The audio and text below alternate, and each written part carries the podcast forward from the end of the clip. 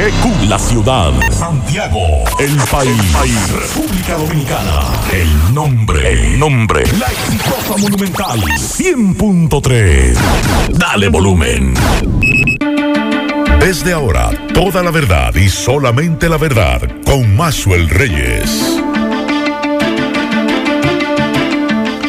Buenas tardes Santiago, buenas tardes región, saludos a todos los amigos que sintonizan a esta hora, la verdad, con Maxwell Reyes a través de Monumental 100.3 FM. Gracias a todos por la sintonía, gracias por estar ahí. Hoy, hoy lunes 28 de septiembre, ya el mes se va. 27 grados centígrados la temperatura a esta hora del día en Santiago de los Caballeros, mayormente nublado la probabilidad de lluvia es un 10%, la humedad un 70% y la sensación térmica es de 30 grados. Y hay una onda tropical y una vaguada que estarían provocando aguaceros y tronadas en varios puntos del país. Es la información que nos da la UNAMET a esta hora del día, que muy probablemente entrada la noche con la ocurrencia de aguaceros moderados a fuertes en ocasiones tronadas y ráfagas de viento, principalmente hacia el nordeste, sureste, la llanura oriental y la cordillera central.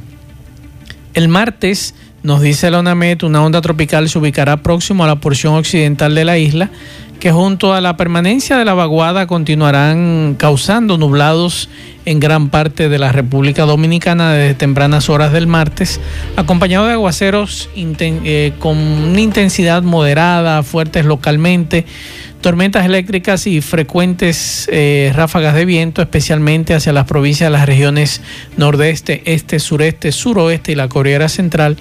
Y el miércoles nos dice la ONAMED que una nueva onda tropical se estará acercando a nuestra área de pronóstico, interactuando con una vaguada ubicada en varios niveles de la troposfera para mantener condiciones húmedas e inestables en la República Dominicana. Aguaceros, tronadas pronostican para el nordeste, litoral costero sur, la llanura oriental y los sistemas montañosos. Recordarles que usted puede escuchar este programa más adelante, tanto en Spotify, iTunes y también en Anchor. Luego entonces eh, puede escuchar también este programa en diferido en YouTube, nuestra, en nuestra cuenta de YouTube, Maxwell Reyes. Usted me puede seguir. También en Instagram esta noche estará este programa. Eh, mi cuenta es Maxwell Reyes 1 en Instagram, al igual que en Twitter. Buenas tardes, Miguel Ponce. Buenas tardes, Maxwell Reyes y a todos los radio oyentes.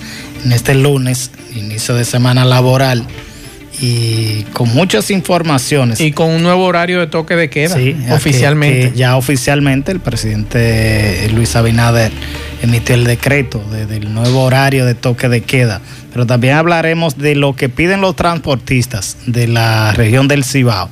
En la mañana de hoy se dio una rueda de prensa para hablar de la situación que están atravesando por esto de la pandemia. Están pidiendo una colaboración del gobierno no monetaria, no, no, sino un tipo de ayuda en, facilidad de préstamos. Pero también el caso de, que emite la policía, la información. Del señor que mataron en Tamboril, hace ya 10 días, 11, bueno, 9 días. El pasado 19, 18 de septiembre, viernes 18 de septiembre. Entonces 10 días ese hecho. Y ya la policía tiene un apresado y habla de un autor intelectual y habla de un sobrino. Luego durante el programa le hablaremos. Vamos a hablar de eso porque la policía dice que ese sobrino le pagó a café, como se le llama al individuo que está preso, 250 mil pesos para matar a su tío supuestamente, Pero según dice la policía. Siempre va a haber un porqué. Eh, no se ha dicho. ¿Por, qué le pagó para matar a su tío? ¿Qué había entre ellos? Así es. ¿Qué, qué situación había entre esa familia? Vamos a la pausa. En breve tenemos muchas informaciones para el día de hoy. La verdad con Mazuel Reyes. Bien, continuamos 12, 8 minutos. Eh, recuerden que ustedes pueden comunicarse con nosotros dejando un mensaje a nuestro teléfono. 809-393-4404, eh, pero un mensaje de WhatsApp. No recibimos llamadas a ese número de teléfono. Así que cualquier mensaje que usted quiera dejar puede hacerlo. El 809-393-4404. Y vamos inmediatamente a hacer contacto con Natalí Salas Guaiteró de La Voz de América. Natalí nos tiene lo que es la agenda informativa. Adelante, Natalí, buenas tardes. Crece la expectativa ante la cercanía del primer debate presidencial entre los dos aspirantes a la Casa Blanca, el presidente Donald Trump y el candidato demócrata Joe Biden. Justo refiriéndose a esta cita, el primer mandatario dijo que le exigirá a su retador que se someta a una prueba de drogas antes o después del debate. Esto sugiriendo que el desempeño que él califica como desigual del ex vicepresidente en debates políticos anteriores se debe a que estaba bajo el efecto de una sustancia. Dijo además que él está de acuerdo en tomar una prueba también. En otras informaciones, una multitud marchó durante el fin de semana, esto en Louisville, Kentucky, luego de que un jurado declinara presentar cargos de homicidio contra tres policías por la muerte a tiros de Breonna Taylor, una joven afroestadounidense de 26 años de edad.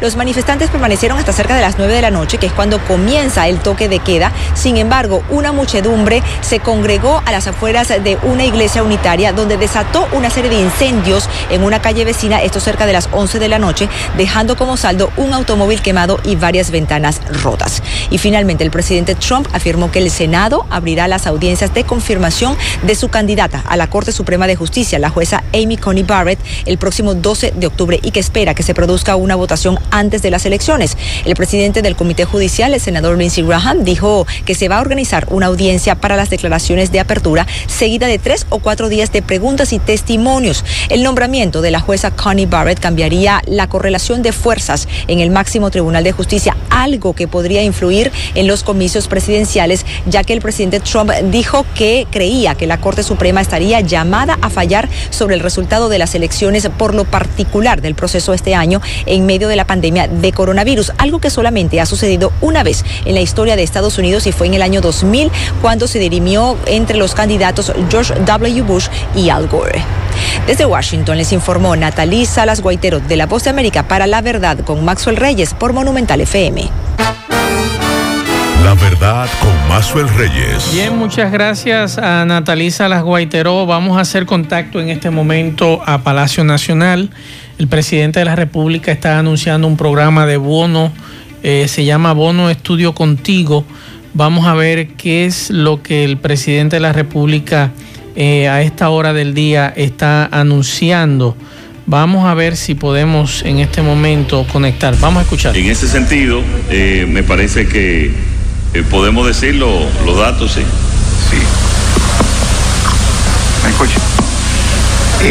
es bueno tener en cuenta que adicional al dato a la base de Suben, se cruzó la eh, la, matrícula de estudiantes rezagados con sí, Jeffrey Lizardo, director general del Sistema Único de Beneficiarios, SIUBEN. Se cruzó la base de datos con la de la Tesorería de la Seguridad Social. ¿Para qué? Para identificar aquellos estudiantes que estuvieron trabajando y que perdieron sus empleos. O sea que también estamos complementando los datos de aquellas personas, estudiantes que viven en hogares carenciados, con aquellos que perdieron su empleo durante la pandemia. El, más de 85 mil estudiantes es la base de datos que se nos ha entregado. Están, no han podido inscribirse de acuerdo a la información que nos han suministrado las universidades. ¿Cómo lo que hemos hecho es la segmentación basado en el mapa de pobreza y los indicadores que SUBEN tiene. El, rector Aybar quisiera puntualizar. Mire, para darle algunas informaciones generales que ustedes tengan, puedan eh, quizás manejar el tema de manera mejor. André, el sistema, José Alejandro Aybar, presidente de la Asociación Dominicana de Universidades y rector de Unicaribe. El sistema de educación superior del país tiene cerca de 600 mil estudiantes. De esos 600 mil estudiantes, hay 200 y pico de mil cortos que estudian en la UAS. El resto, en una gran mayoría, están en las instituciones privadas, aunque hay otras 10 instituciones que son del Estado. El total del número de estudiantes que están hoy en universidades privadas asciende más o menos a unos 330 mil estudiantes. De esos 330 mil estudiantes, 86 mil no han regresado a las universidades a partir de la pandemia del COVID-19.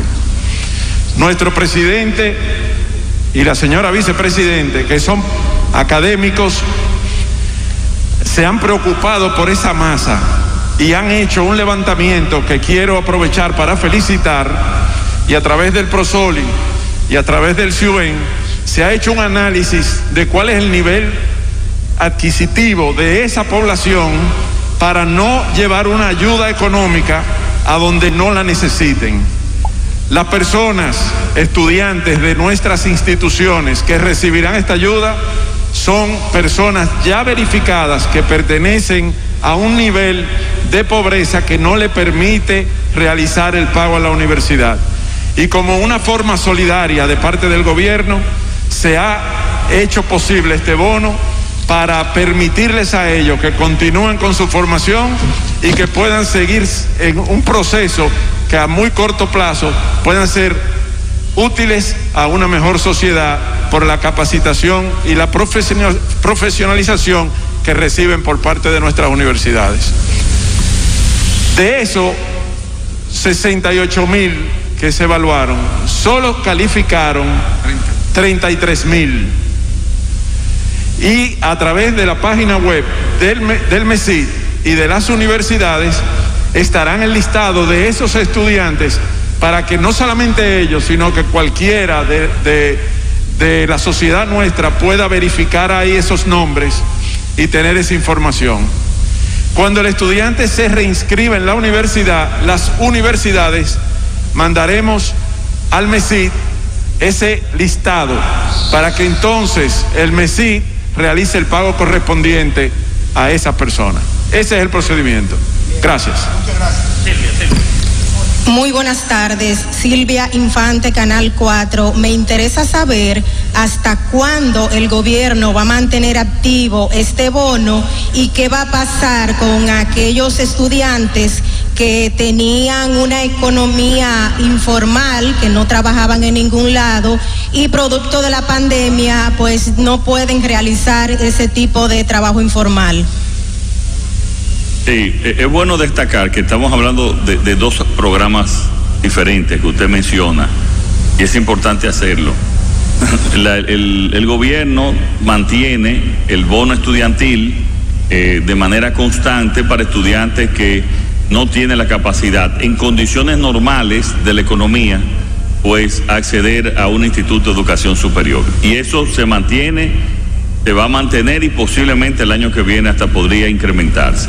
Ahora, este programa es un programa especial ante la coyuntura del COVID, de que a muchas otras gentes que, además de que no podían y se le estaba ayudando por el gobierno, ya entraron también a la imposibilidad de pago. Y para eso es que este estudiante que hemos, y este programa que hemos llamado eh, Estudio Contigo, se le está haciendo a los eh, estudiantes que han desertado. Esto lo vamos a hacer hasta diciembre para que esos estudiantes no pierdan el cuatrimestre desde septiembre a diciembre y después evaluaremos la situación a partir de esa fecha. Buenos días, Ogla Enesia Pérez de Diario Libre.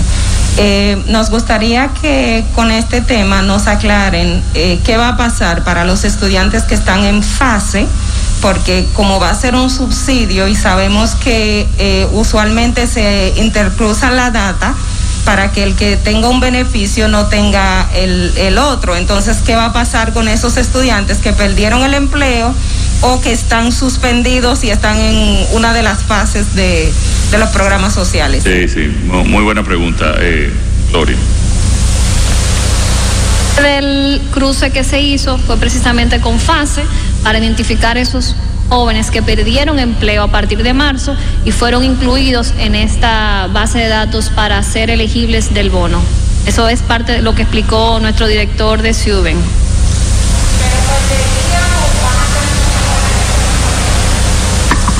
Mantendrían el beneficio de fase porque esto es un bono extraordinario. Sí.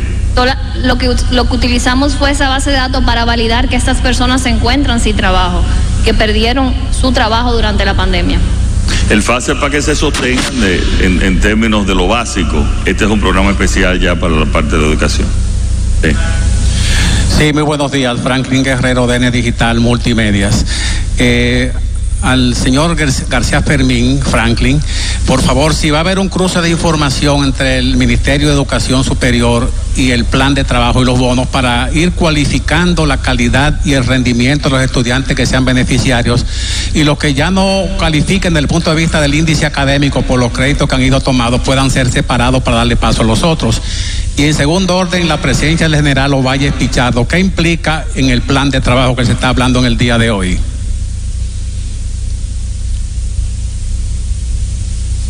Hablaste un poco rápido, que no se entendió mucho. Yo casi no. Sí. Si puedes repetir la pregunta. La primera. De acuerdo. Preguntaba que si Educación Superior irá cruzando la información del rendimiento de los estudiantes que sean beneficiados con el bono para que los que no continúan con una ruta de calidad en el aprovechamiento de los créditos que van a ir siendo subsidiados por el Estado Dominicano, eh, se le pueda separar y darle paso a otros que sí lo necesiten. Y en segundo orden, la presencia del general. estamos transmitiendo la verdad con Mazuel Reyes. Bueno, gracias a nuestros amigos de CDN que nos hicieron el favor de, de poder conectar con el Palacio Nacional y sacar esta información sobre el bono estudiantil para los estudiantes universitarios. Muy interesante, estamos hablando de 33 mil al menos los aprobados que se hizo un cruce de información que pudieran ser. seleccionados. Es una información interesante. Hay muchos jóvenes que nos decían a nosotros, no podemos seguir estudiando, eh, lo que no, podemos pagar. No sé eh, si el presidente eh, cuando hablaba de, del, del cuatrimestre, para que no pierdan este cuatrimestre, pero ya no pasó la inscripción de este, del cuatrimestre de septiembre. Sí, hay muchas universidades que ya inscribieron, vamos a ver Universidades como la UTESA, que casi siempre inicia septiembre, diciembre, concluye eh, en diciembre. Este, me imagino que ya sería entonces algunos a los que la UAS, que es semestral, sí. y, otra universidad, habrá que ver si... A ver qué va a pasar. y qué va a pasar con esa universidad, como muy bien tú planteas, que ya iniciaron. Ahora bien, es bueno decirle a ustedes lo siguiente.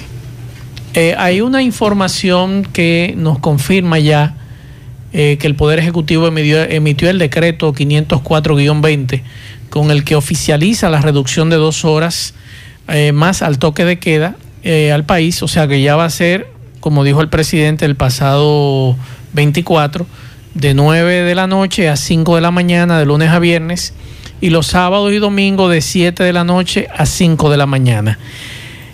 Por ejemplo, el Colegio Médico Dominicano dijo hoy que la actuación de centenares de dominicanos durante este fin de semana, violando las disposiciones de distanciamiento, el mismo toque de queda, eh, él está repudiando nuevamente y reitera su repudio a la flexibilización del toque de queda, que desde esta noche ha sido recortado por dos horas en todo el territorio nacional y dice Waldo Ariel Suero que esto da pena. Ahora bien, por ejemplo, hay negocios y propietarios de negocios que ven esto con buenos ojos.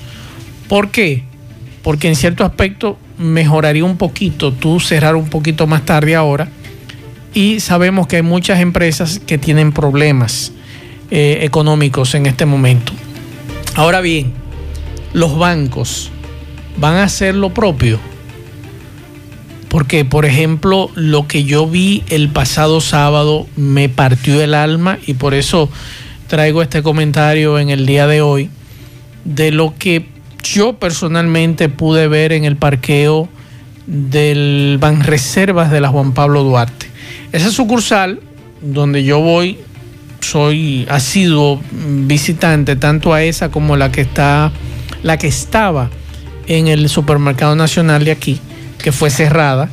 Entonces, al cerrar tantas eh, sucursales bancarias, ¿qué ha ocurrido? La gente se apiña en esos bancos. ¿Qué ha ocurrido con esa institución bancaria que está ahí en la Juan Pablo Duarte y la otra que está frente al Homs, que recibe a los clientes en el, en el parqueo? O sea, por el autobahn. en el caso de la que está en, Los Álamos, la uh de Los Álamos, ya abrió al público. Ya abrió al ya el público tiene que hacer fila y está teniendo Qué bueno. Pero anteriormente estaba por, por fuera. Autobanco. ¿Qué me partió a mí el alma el sábado pasado en la Juan Pablo Duarte? Ver a dos ancianas, una en silla de ruedas y otra con un andador, en el parqueo para que la atendieran por el autobanco. Entonces yo pregunto, ¿no hay un gerente en esa institución o no hay una persona, como siempre digo aquí, con el cerebro bien amueblado y que, caramba, al ver esta situación de esta señora con un andador de ruedas, decirle, venga señora, vamos a atenderla. Y fueron los mismos clientes que estaban en, el, en, el, en la fila que le dieron el paso a las dos damas. Yo hice mi crítica porque le hice una fotografía, le borré el rostro a la señora y la subí a las redes sociales. Inmediatamente se comunicó conmigo alguien que maneja las redes sociales del Ban Reservas, pero aparentemente esa gente que maneja las redes sociales no sabe lo que ocurre. O lo que ocurre, por ejemplo, en la calle del Sol. Porque son situaciones. O lo que ocurre en otras eh, sucursales. recuerde, en Puerto Plata eh, ya a finales del pasado gobierno con la medida que se tomó de cerrar a Puerto Plata por el aumento de casos. Tuvieron que pedir las autoridades sanitarias que a Reserva abriera nuevas sucursales. Y el gran problema que se está dando, la, la, fila que todavía se generan es de bancos que le quita a, las instituciones bancarias abrir algunas más para, para reducir el número de, de filas. Entonces, usted ve la fila de un lado, por ejemplo, de las personas mayores y bordeando el banco, eh, la, fila de otras personas que no son mayores. Entonces, caramba, vamos a resolver esto. Ya se está abriendo este asunto. Ustedes quieren proteger a sus empleados. Estoy totalmente de acuerdo. Porque en eso me decía, eh, me decían del Banco Reserva, no, lo que pasa es que esas sucursales se cierran para para fumigar y ambientar y, mejorar. Ok, lo que tú quieras, pero ese banco ha estado cerrado porque lo visito. Entonces, al usted no tener otras sucursales abiertas, ¿qué sucede? Se apiña la gente.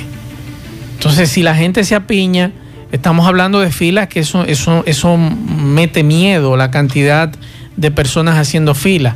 Pero en este caso, personas mayores, vamos a ser un poquito más humanos con, esta gente que tiene 60, 70, 80 años haciendo fila afuera, en el sol. El problema es el personal. Si usted tiene un personal de todos los bancos y, me ha tocado visitar, no sabía que era tan tedioso hacer una fila y noté eso. Usted tiene seguridad claro. que está en la, en la puerta de entrada. Tiene también parte del mismo personal que puede trabajar en eso y decirle, espérese. Vamos a resolver. Algo lógico. Déjeme ver a esa persona que, que tiene cierta edad, que tiene cierta limitación y vamos a buscarlo. Usted mismo puede pasar y decirle, mire, ellos deben estar adelante y ya. Claro, y ojalá, y ojalá que ellos me prometieron que iban a tomar medidas para resolver esa situación. Ojalá que en una próxima ocasión se pueda resolver eso. Y la, y la, bueno, lo de los vehículos es difícil ya porque e incluso ellos agilizan un poco, pero el tapón que se arma ahí en esa rotonda de, la marchanta no tiene madre. La cantidad de vehículos que se, se apiñan ahí los fines de semana y también los días normales.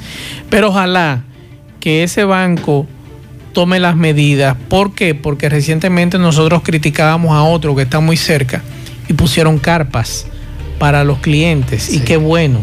Lo propio ocurrió con una queja que hicimos con relación a Claro, que Claro no había puesto nada, la pusieron las carpas y qué bueno que por lo menos escuchan al cliente. ¿Por qué?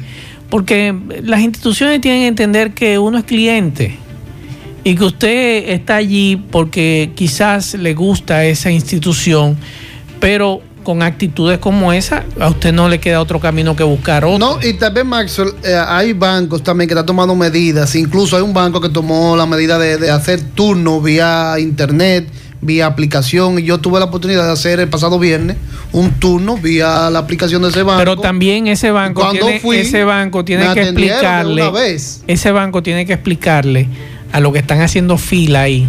Sí, no, eso, eso, eso noté. Eso hay un malestar con llegué, relación a que eso. notifiqué que yo, yo había llegado mi turno.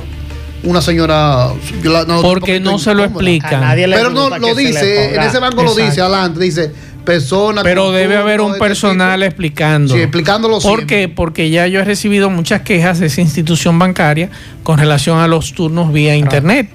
Yo- yo que no es lo mismo tú estar sentado allí en tu casa esperando el turno que yo que tengo dos horas ahí en fila y que tú pases adelante fresquecito. Pero también hay que modernizarnos. Las personas deben tomar. A, a- Pero a hay hacer- hay hacer personas que de cierta edad que no manejan Que no eso, manejan sabe eso. que no va. Pero Claro. eh, yo insisto, las instituciones tanto bancarias como de otras de servicio deben trabajar con un personal más Claro. adecuado. Esa misma institución, hace unos años, eh, eh, unos jóvenes que estaban estudiando en la Universidad ISA, que son eran de Guinea Ecuatorial, me parece, pasan por una situación muy incómoda porque el personal eh, no sé en qué cabeza le, le- le cabía que, que había que menospreciar a esos jóvenes porque lo estaban confundiendo con, con otras razas y así no se puede. Así es. Bueno, hay una información que ofrece la directora de Ética e Integridad Gubernamental, Milagros Ortiz Bosch,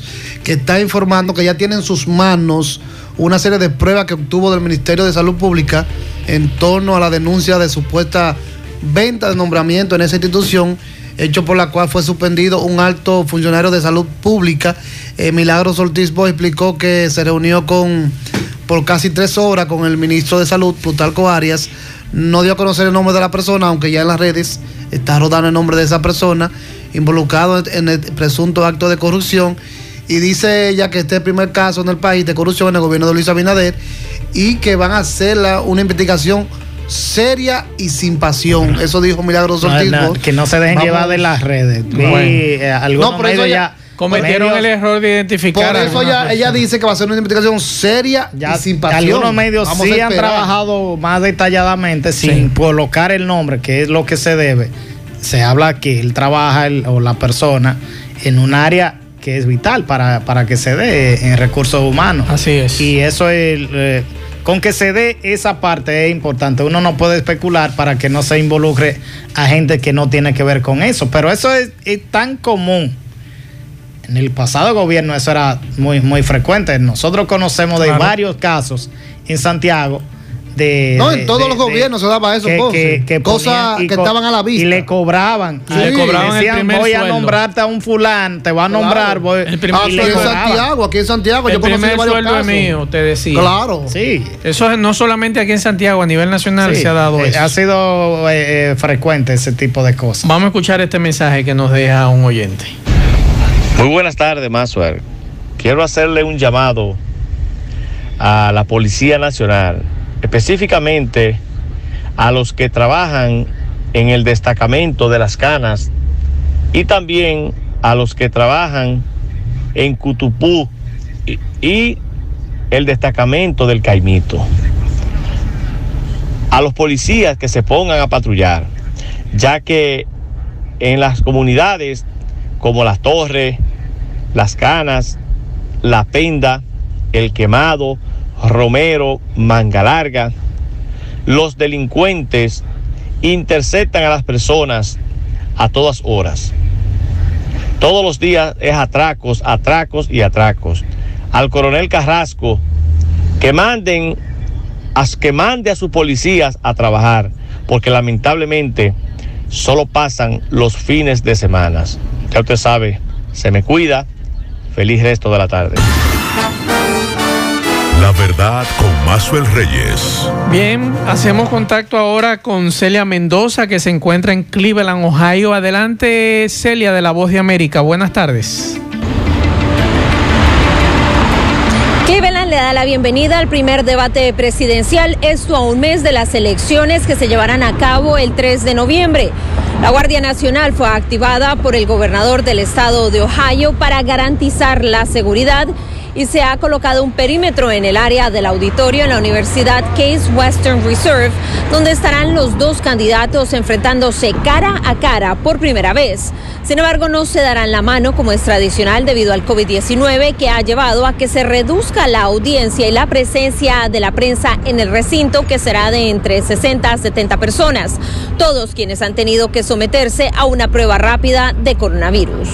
Tanto la primera dama de los Estados Unidos, Melania Trump, como Ivanka Trump, la hija del presidente, estarán presentes en el debate, confirmó un funcionario de la Casa Blanca.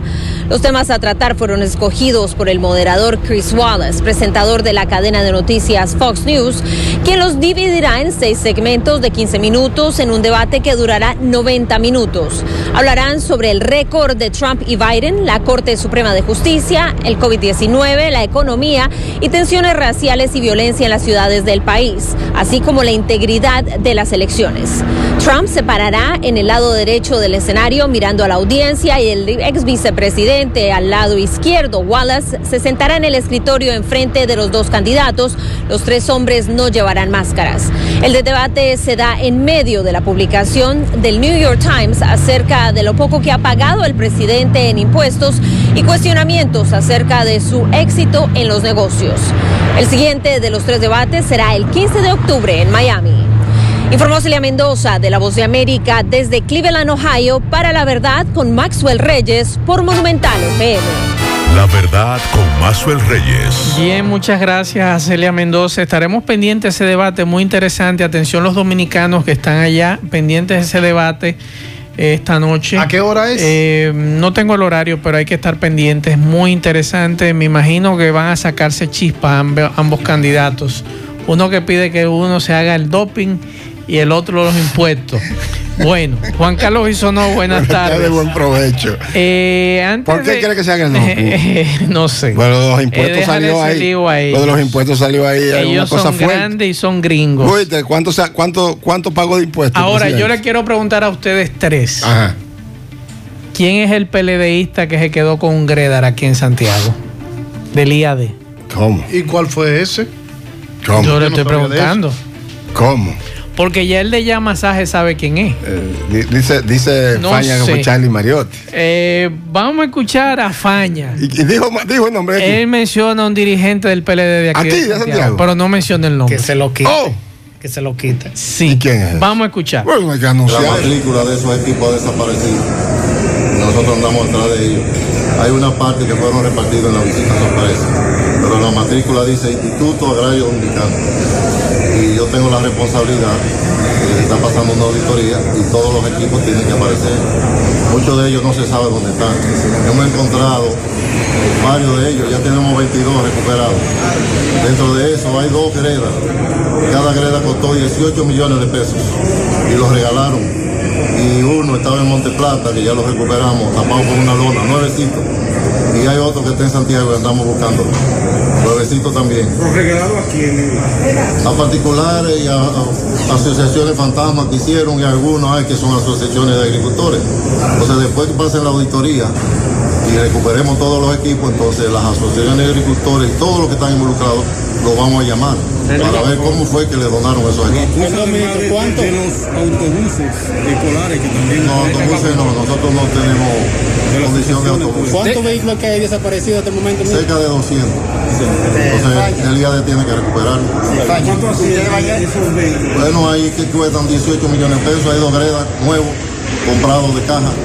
Y están, encontramos uno en Monteplata, en una marquesina tapado con una lona. ¿Quién lo tenía? Y hay otro, un político, dirigente político del PLD. Y hay otro que está en Santiago, tiene otro dirigente político que ya sabemos y lo andamos buscando. El de Monteplata, el senador, era que lo tenía. Está involucrado el senador. El senador, Charlie Mariotti. Está involucrado. Entonces todo eso después pasa en la auditoría va a pasar justicia. Te van para los tribunales, te van para los tribunales a llevar eso. Pero claro, porque un, un Estado no puede manejarse así, di- dilapidando los recursos del pueblo. Yo no puedo donar allá ni una silla porque son las mías. Eso es del pueblo dominicano. En este momento ya está en proceso la auditoría o se está Sí, solicitando. comienza el miércoles. ¿Van a someter también al ex senador? Todo el que esté involucrado tiene que La pagar. verdad con Maxwell Reyes. ¿Quién es el de Santiago? ¿Quién, quién será ese? En Santiago. ¿Para qué y, quieren y un? Greda que cuesta 18 millones de pesos. Nadie sabe si era Explícame puso eso. el, el Greda ahí en el río eh, Jack. Me regalen uno para, para nosotros cuatro. en Eh, 18, déjame ¿cuánto tocamos? aclarar, déjame aclarar porque no di el dato exacto, gracias al amigo que nos dice mañana. Mañana es el debate. Ah, el debate mañana. mañana, el debate presidencial, 29 de septiembre, eh, desde las 9 de la noche hasta las 10 y 30. Siempre hora premium. Aquí estoy viendo un tuit de Charlie Mariotti con Pero ¿quién a tiene el Gredal? ¿Qué es lo que dice aquí, Greda? La acusación de a un político vinculado a Charlie Mariotti es tan ambigua como temeraria e irresponsable, Ajá. ya que en vez de mencionar el nombre del responsable, menciona el nombre de Charles, que nada tiene que ver con dichoso Gredal. Parece que es una persona vinculada a Charlie. Que se llama así. No, No, no, no, vinculada a él. Pero ¿quién es el de. Santiago que tiene el Greda? ¿Quién es el de Santiago? Eso debe el nombre. él. Sí, diga ¿Por qué todo. lo que tiene Las acusaciones siempre deben ser con nombre y Claro. cosas, porque se queda siempre duda. Es que si usted. Y comienzan a especular. Eh, primero, es irresponsable decir acusación en el aire. Usted, si usted va a hacer una acusación, hágala con responsabilidad y diga lo que es, si la va a decir. Para que después no salga Porque que, después, que entonces- un dirigente bajo y, y usted No, creyendo que uno de los... Tú no sabes quién va a salpicar Claro. también. Miguel Ponce, ¿qué pasó hoy con los transportistas? En la mañana de hoy, las dos federaciones de transporte eh, a- hablaron en rueda de prensa de la necesidad de ayuda por parte del gobierno. Dicen ellos eh, que eh, han sido afectados y ciertamente eh, eh, ya lo han dicho varias organizaciones a nivel nacional que el COVID ha reducido la- lo- Y los que le han quitado y vehículos quitado- también a Ya, ellos. Dicen ellos que le han quitado varios vehículos, bancos comerciales, porque muchos han tenido que, que adquirirlo o con bancos o con cooperativas y al no poder, al no trabajar con regularidad, no han podido pagar las cuotas que Pero estos requieren. transportistas son los que cubren la ruta Santiago-Puerto Plata, Hay varias. la eh, línea noroeste línea y la zona fronteriza. Y en la zona, zona fronteriza. eh, quiere decir que una parte importante de la región que, que se ha Entonces, visto afectada. estamos hablando que esta federación es la Federación Regional Unitaria del Transporte, Ferutracón. Vamos a escuchar lo que planteaban ellos en el día de hoy. De, transporte unitario, Perutracón, a Javilla Tour, a Etrabús, que están aquí con la misma situación que está padeciendo el sector transporte en toda la región nuestra de la línea noroeste. Es una situación precaria que estamos atravesando económicamente, donde eh, todas las cooperativas, los bancos, las agencias nos están incautando nuestras unidades y notificándonos y hay dueños que han entregado sus unidades por motivo de, económico que no hay con qué cubrir. Ahora mismo nosotros comenzamos eh, el 19 de marzo del año, eh, vino la suspensión de trabajo hasta el día 3 de junio. El día 3 de junio comenzamos a operar de nuevo con un 35% de nuestras unidades operando con el tema de sanitario y el tema eh, económico, donde estamos produciendo el 35%, donde no cubrimos nuestros problemas económicos que tenemos eh, económicamente. La verdad con Mazuel Reyes. Ahí está, Miguel, la denuncia de los transportistas. Bueno, señores, eh, la situación de la de, lo que ha ocurrido con un tema que particularmente tiene que ver con el periodismo y es el, el hecho que el Colegio Dominicano de Periodistas eh, a nivel nacional, Es una su presidenta Mercedes Castillo, emitió una comunicación en la que anuncia su apoyo o dando el apoyo al aspirante a dirigir la Junta Central Electoral, eh, el señor Eddie Olivares. Y realmente nosotros, ayer eso fue tema de discusión en distintos grupos, de cuestionamientos, y ya los grupos que inciden a lo interno del eh, Colegio Dominicano de Periodistas se han estado manifestando eh, total, en un total rechazo. Pero ¿qué es lo más grave de esto? Eddie Olivares no es periodista. Aprecio a Mercedes, Sí, la aprecio, no, no, la quiero que- muchísimo. que una fajadora, una pero mujer- Mercedes Pero metió la pata en un solo Pero, zapato. oye, oye los esto, dos pies en un solo Macho, zapato. no debe ser institucional. Es que no. Ella debió ser a título personal. A título personal, sí, Claro. no hay problema, pero tienes timbre y sello del Colegio Dominicano de. Periodistas. Pero lo más grave de esto, señores, es que hay cinco periodistas aspirando. Si usted va a apoyar, si el colegio va a apoyar, puede decir, yo- nosotros apoyamos a los cinco. Hay cinco periodistas. Pero es que manténgase al margen. Claro. colegio. No, es lo más correcto. Claro. Pero Los, los mismos cinco también que aspiran son políticos, igualitos. que- Exacto. Pero de, Exacto. de esos. de Uno esos- representa al Aquí- PLD y otro al. PRM. No, porque ya. en, el- Eso en el tema de Eddie Olivares, porque ahí hay gente, por ejemplo, cuando usted menciona que no tienen, eh, ¿cómo se dice? No son activistas, como es el caso de Olivares, que es un vocero de... de- de- sin embargo, si tú buscas a nivel Carrosario, no está eh, eh, militando en un partido ni es dirigente. O sea, nunca le hemos conocido en una Pero Luis militancia. García sí. Pero A Luis García sí. Bastante Pero- vinculado Sí, Luis García sí. Pero si tú analizas a Carlos Manuel Estrella, Carlos Manuel Estrella nunca ha estado vinculado a un partido. Sí, Salomón. a Carlos, Adolfo que Salomón. extrañamente no lo viene listado. Adolfo fue vocero del gobierno de Hipólito Ah, ese- Mejía. ah, no, pues está descalificado. Fue Es que vocero. Oye, Adolfo. Adolfo, a quien aprecio mucho también, lo conozco muy bien, Adolfo Salomón. Adolfo fue parte de la vocería del Ministerio de la Juventud, Ok. cuando Hipólito Mejía. O sea, quizás muchos no lo recuerdan, cuando- pero yo sí Cuando lo salió de Color Visión después del encontronazo con el con el Cardenal. Cardenal, se Claro. fue de- bastante vinculado a Hipólito Mejía. Claro. Pero eh, eh, el tema es Lo que a- mismo, a, mí me preocupa y a todos nosotros nos preocupa. Y este muchacho García fue vocero. Sí, no, porque Luis García. Luis García incluso- fue vocero Luis García de ahora. Bauta Roja en, Luis- educa- Luis- en salud en pública. salud pública. Luis García ahora recién trabajaba en el Palacio, era de la, de la- de la- del, No, no, del ese es otro Luis García. No, no, el otro. Luis García que está aspirando es, es el periodista, que son, es, es- es que está en otro Luis así. García, porque ese Luis García es un nombre parecido. No, pero el Luis García que está También aspirando está el periodista. También el otro. Luis, el Luis Sí, García, el es periodista. abogado y periodista. Ah, que- es, es, es incluso era del equipo de, de- de José Ramón Peralta de Palacio. Con él yo me Sí. reunía constantemente porque Luis García, Luis García es eh, de Pero el otro. Luis García, Y- que al que conocemos también, creo que está aspirando, si no me Y equivoco. entonces Luis García lo vimos a este que yo estoy diciendo, lo vimos regado cuando fue a la Junta a depositar sus documentos, que lo estaban cuestionando porque él tenía derecho a estar en un partido y así Ajá. sucesivamente. Pero Porque los Realmente, realmente- usted tiene derecho a estar en partido, pero que dicen los yo partidos. soy de lo que creo. No el dirigir el que- instituciones que requieren. Exacto. El que es militante de un partido, porque todo el mundo tiene simpatía, y ya eso es otra cosa. Estamos hablando de el caso de Eddie Olivares, el mismo, que son militantes, es un vocero, del, es un activista del partido Vocero de. Hipólito. Entonces, tú no me puedes decir que tú me vas a dirigir la Junta. El asunto, eso es como el, el asunto el es. hermano de Lutero, ¿cómo eh, es? sí, eh, la Eh, iglesia la iglesia Lutero. Manuel Lutero. El No, asunto de el- Mercedes que lo hizo de forma institucional cuando no debió. Un error de Ese es su error. Ese es el error de Mercedes. Ahora, usted lo quiere apoyar a moto propio. Bueno, usted se, de- se hace una comunicación sin timbre, usted personalmente. Pero usted involucrar una institución y aparte de eso, como tú muy bien planteas, sabiendo que hay periodistas. Claro.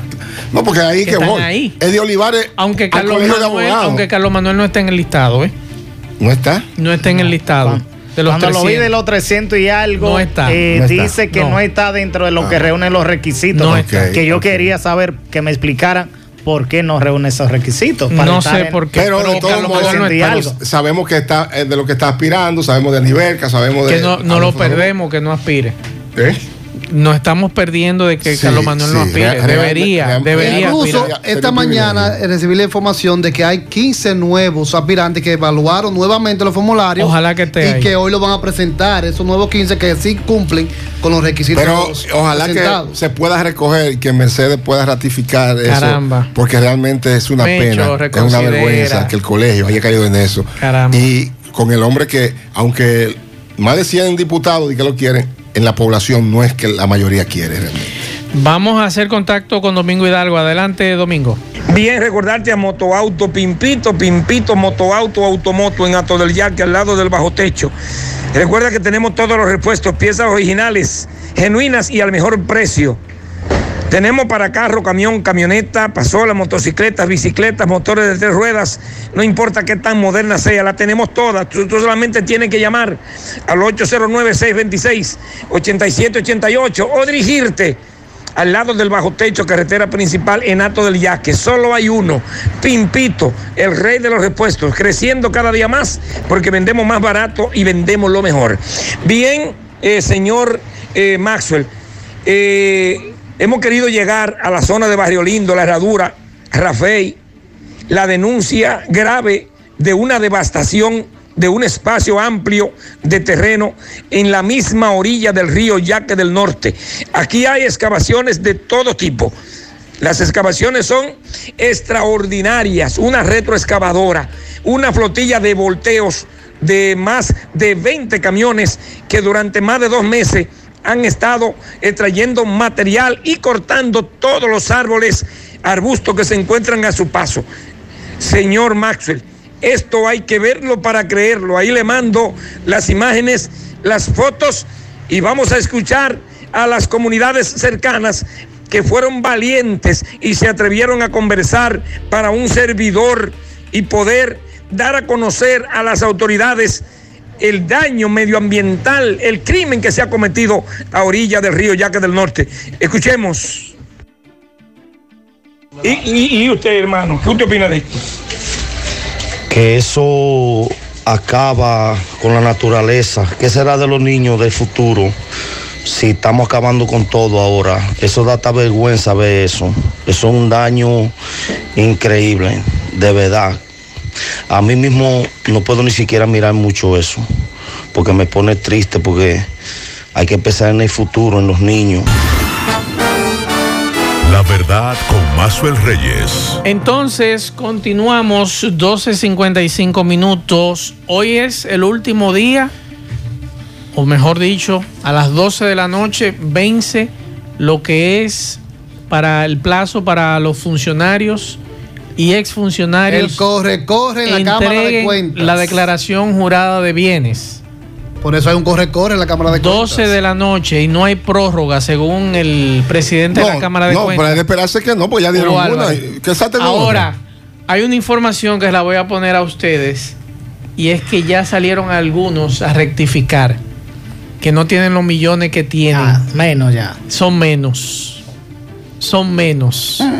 Es que, es, que, es es que- que- es que con lo que se está ¿La han planteando. comparado es que con la DGI? hacer.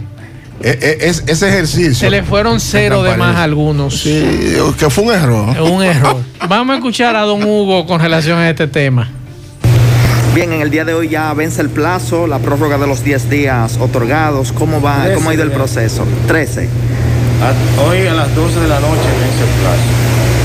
Hasta ahora van 3.617 personas que han hecho su declaración jurada, tanto de los salientes como de los entrantes.